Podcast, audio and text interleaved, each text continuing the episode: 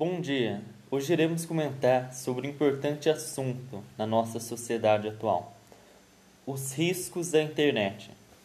Exposição a conteúdo impróprio, violência, racismo, extremismo e pornografia.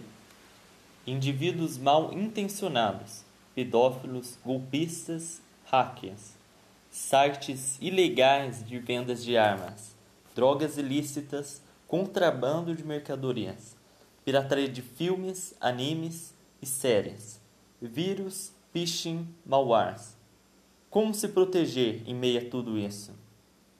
Pode-se aplicar filtros na sua navegação.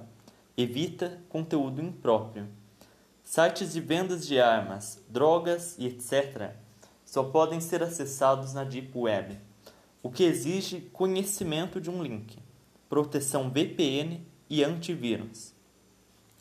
Aplicativos e APKs devem ser baixados por uma loja virtual autorizada, Apple Store ou Play Store, além de diversos outros cuidados que podemos tomar ao navegar na internet no dia a dia. Iago Henrique, professora Mônica.